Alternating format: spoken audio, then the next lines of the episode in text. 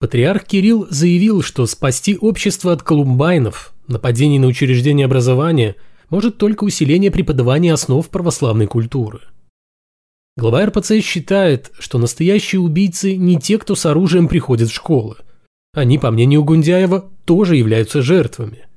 Жертвами псевдорелигиозной пропаганды. А всему виной те силы, которые убеждают людей поверить в то, что в мире нет ни любви, ни милосердия.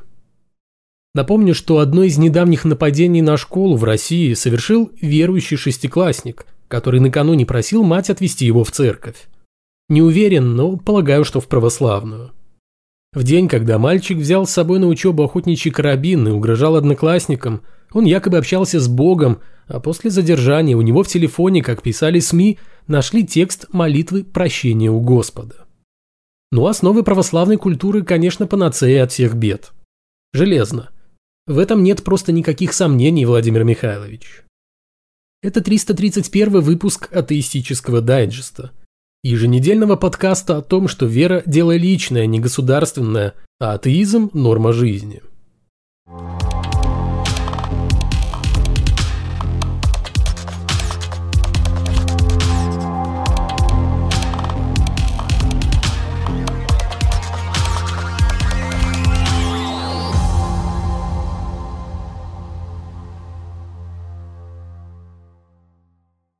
Сейчас принято извиняться всем – ну, почти. Перед всеми. Белые извиняются перед черными. Папа Римский просит прощения за насилие над индейцами во время конкисты и извиняется перед жертвами священников-педофилов. Англиканская церковь, в свою очередь, готовится извиняться перед евреями за антисемитские законы тех времен, когда самой англиканской церкви еще не существовало. Католики Канады посыпают голову пеплом из-за того, что в свое время участвовали в государственной программе ассимиляции коренного населения и домиссионерствовались до того, что на свет Божий сейчас всплывают совсем не красящие церковь факты массовой гибели воспитанников католических приютов. Религиозные организации в самом деле немало накуролесили в прошлом. Да так, что теперь за грехи своих лихих предшественников вынуждены краснеть те, кто ни к гонениям на евреев, ни к геноциду индейцев – ни к работорговле не имеет никакого отношения. Как бы там ни было, церковь как организованная структура вполне себе получает по заслугам. Вопрос только в том, как христиане сумеют преодолеть этот кризис. И сумеют ли вообще. В октябре в Лондоне прошла дискуссия в рамках так называемого «месячника истории черных», на которой был поднят вопрос о выплате церковью репараций за активное участие в торговле рабами. Такой точки зрения придерживаются некоторые богословы – в частности, профессор Роберт Бекфорд, сам чернокожий, заявил, что проблему рабства церковь старается игнорировать почти полностью и не особо любит вспоминать, что духовенство активно участвовало в работорговле. А когда рабство было отменено, то владевшие плантациями епископы получили от государства компенсацию в качестве возмещения ущерба. Бекфорд призвал религиозную организацию к покаянию, необходимость которого доказал, сославшись на цитаты из Ветхого Завета того самого Ветхого Завета, очень удобной во всех смыслах книги, ссылками на которую еще не так давно оправдывали рабство. Да побойтесь Бога, хоть какого-нибудь. Какие компенсации? У англиканской церкви без того сейчас ситуация хуже некуда. Священники и прихожане разбегаются, пожертвования сокращаются, а из-за пандемии угроза закрытия нависла даже над собором святого Павла в Лондоне – к 2026 году церковь Англии рискует лишиться более 350 храмов. А тут еще какие-то репарации. К слову, англиканская церковь извинилась за участие в работорговле еще в 2006 году. Не иначе, как кто-то решил окончательно пустить религиозную организацию по миру. Да и у католиков дела обстоят не лучшим образом. У подопечных наместника Бога на земле прямо на глазах исчезают прихожане а епархии отдают последние деньги в качестве отступных жертвам педофилов в сутанах. На рабстве делали хорошие деньги так или иначе все, кто обладал достаточными средствами для того, чтобы вложиться в перевозку невольников из Африки и извлечение прибыли от рабского труда на плантациях. Церковь не была исключением. Ни католическая, ни англиканская, ни протестантская. Уже в начале XVI века обосновавшиеся в Америке католические монахи заваливали испанский королевский двор просьбами разрешить им ввозить негров-рабов не только из Испании, но и из Африки. И король отвечал согласием, с молчаливого одобрения матери церкви. Рабство оправдывалось ссылкой на ветхозаветную историю о Ное, который проклял Ханаана, одного из отпрысков своего сына Хама, пожелав ему быть рабом рабов у своих братьев. Негров быстро определили как потомков Ханаана и тем самым легализовали рабство. Спор с Библией, то есть иной взгляд на проблему рабства, можно было расценить как богохульство, а потому вряд ли нашлось много смельчаков дискутировать с самим Писанием. Или, если быть точным, с его толкователями, которые не видели в проблеме рабства ничего плохого, кроме как еще один надежный способ привить черным идолопоклонникам христианскую религию. Для оправдания наживы за счет работорговли вновь пригодился Господь и церковные круги охотно предоставили его тем, кто в нем так нуждался. Сделайте рабов добрыми христианами, и вы сделаете их хорошими работниками. Под таким лозунгом использовали невольничий труд члены печально известного иезуитского ордена. Покаяние со ссылкой на священное писание – это, конечно, хорошо. Но одними извинениями нынешние потомки рабов сытыми быть явно не хотят – так что если церковь в очередной раз не замнет столь крупный скандал, как участие религиозной организации в работорговле, то ей придется раскошелиться на весьма солидную сумму, после выплаты которой та же англиканская церковь и в самом деле рискует оказаться на грани банкротства, а оставшиеся в ее лоне служители культа волей-неволей последуют примеру Христа, так как по праздникам будут передвигаться в лучшем случае на осле. Первая неделя ноября в России была объявлена нерабочей, Такое решение связано со стремительным ростом случаев заболевания коронавирусом. Впрочем, когда вводили выходные, всем, думаю, чиновникам тоже, было понятно, что мало кто будет соблюдать коронавирусные ограничения. Турфирмы даже рассказали о росте интереса на путевки курортов Черного моря и Египта. Активные, но в то же время почти безрезультатные призывы к вакцинации, звучащие и из уст служителей культа РПЦ, это, как я уже неоднократно говорил, всего лишь отработка представителей религиозной организации тех льгот, которыми власть одарила духовный бизнес Владимира Михайловича. И я не просто так для красного словца сказал «бизнес». Когда речь заходит о заработке на вере, патриаршая контора готова идти на конфронтацию с властью. Ибо никто в РПЦ не желает повторения того бедственного положения, в котором церковь оказалась прошлым летом, закрыв храмы или существенно ограничив присутствие верующих на богослужениях. Гундяеву тогда даже пришлось идти к богобоязненным чиновникам с протянутой рукой, а некоторым служителям культа, возможно, даже какое-то время поголодать. Что, однако, не должно было стать для них серьезным испытанием, ибо они, как никто другой, привычны к чувству голода благодаря религиозным постам. Но все же стало. Заместитель управляющего делами Московской Патриархии епископ Зеленоградский Савва заявил, что в церкви и без того усилены противоэпидемические меры, в отличие от светских учреждений, а потому никаких новых решений не требуется. То есть и храмы во время грядущих нерабочих дней никто закрывать не намерен. И это несмотря на рекордные аншлаги в моргах и на кладбищах, почище, чем на концертах рэперов, а также на повальный мор среди священников, о котором в религиозной организации стараются особо не распространяться – ограничиваясь лишь скупыми новостными сообщениями о еще одном пастыре, внезапно отошедшем в мир иной с положительным тестом на ковид в кармане. В Екатеринбургской епархии вначале на отрез отказались отменять массовое поклонение поясу Богородицы, доставку которого запланировали на последние дни октября. Служители культа лишь пообещали соблюдать все меры санитарно-эпидемиологической безопасности.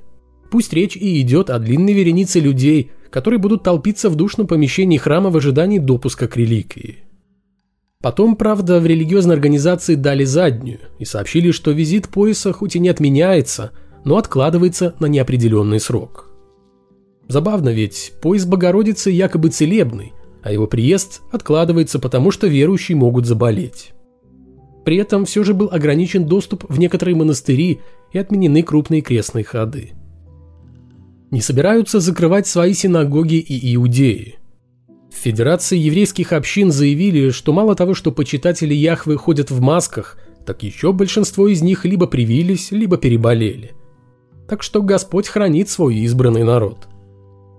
Мечети Москвы тоже останутся открытыми. В них лишь усилят номинальный масочный режим, социальное дистанцирование и санитарную обработку помещений. Оно и понятно. Денежка сама в ящик для пожертвований не опустится, тем более при закрытых культовых сооружениях. Так что, как видим, религиозные организации хладнокровно расставили приоритеты, разместив на первом месте бизнес и только на втором здоровье и жизни прихожан.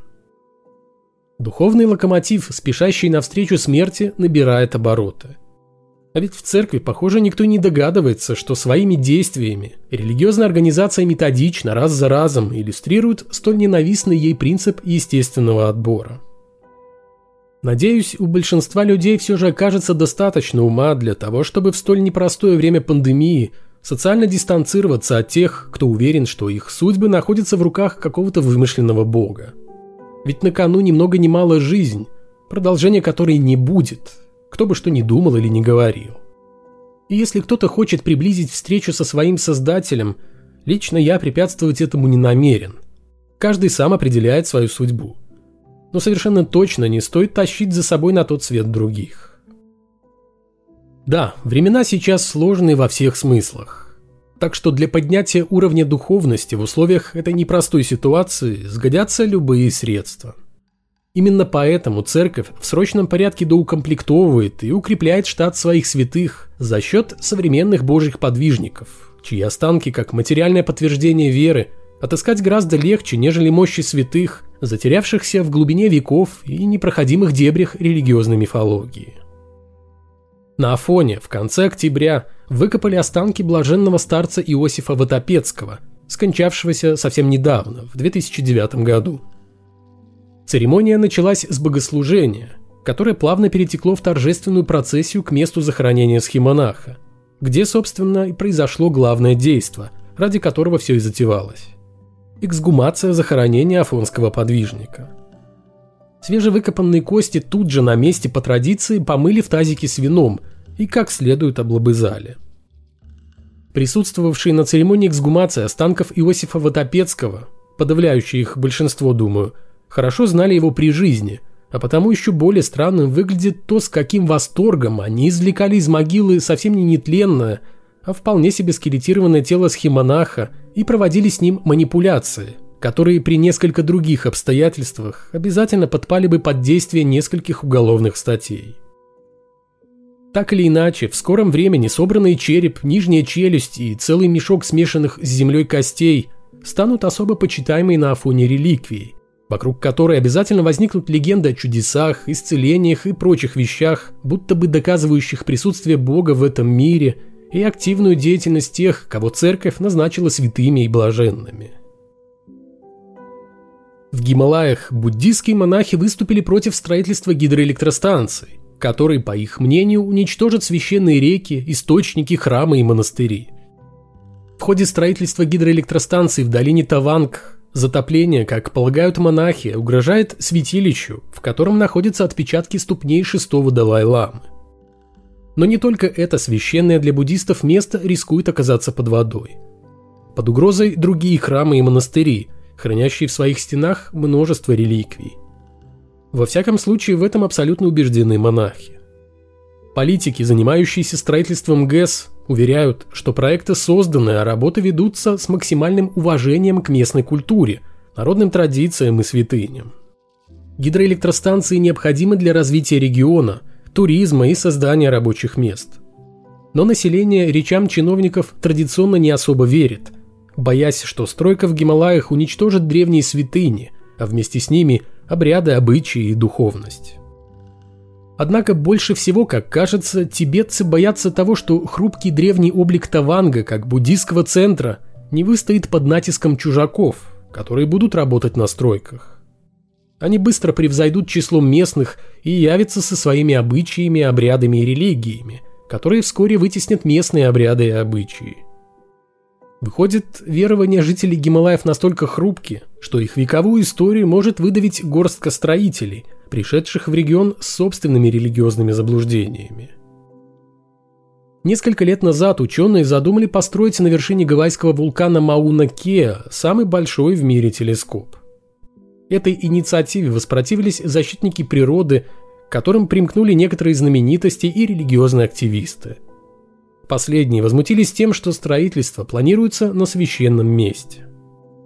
В 2017 году Верховный суд Гавайев вернул ученым лицензию на строительство в обмен на обещание, что будут ликвидированы обсерватории у подножия священной для местных жителей горы.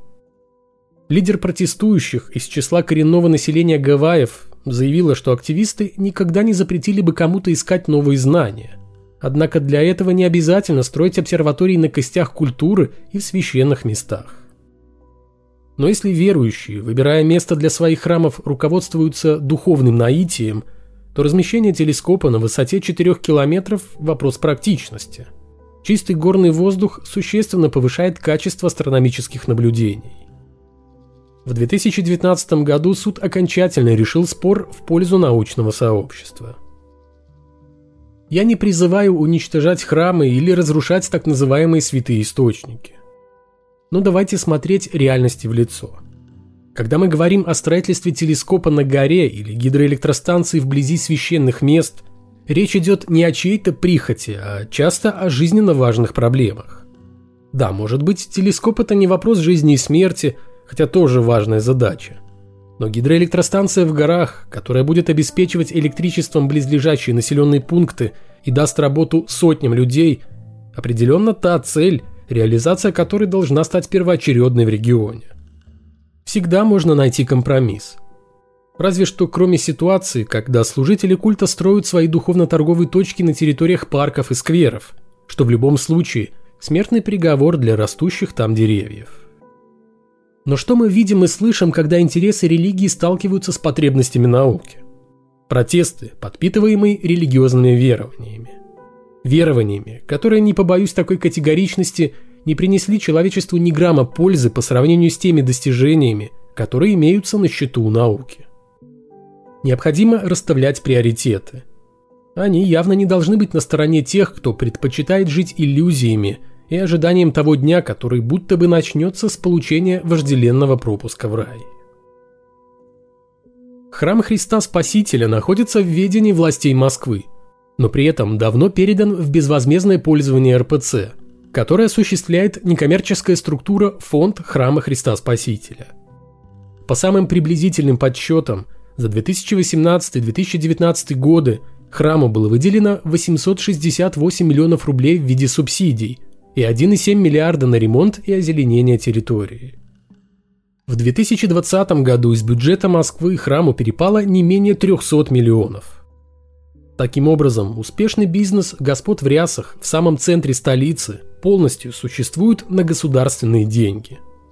На содержание главного православного храма страны РПЦ тратит бюджетные средства. И это, в общем-то, не является большим секретом. Данных о том, сколько фонд храма Христа Спасителя получил на развитие духовности в 2021 году, у меня нет. Зато есть сведения, касающиеся ближайшей пятилетки.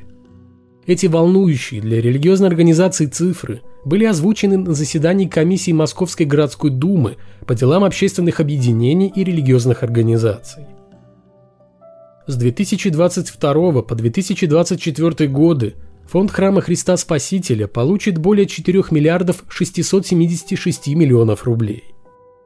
Только в 2022 году сумма финансовой поддержки составит 1 миллиард 622,4 миллиона рублей – в 2023 – 1 миллиард 527,4 миллионов рублей, а в 2024 – 1 миллиард 526,5 миллионов рублей.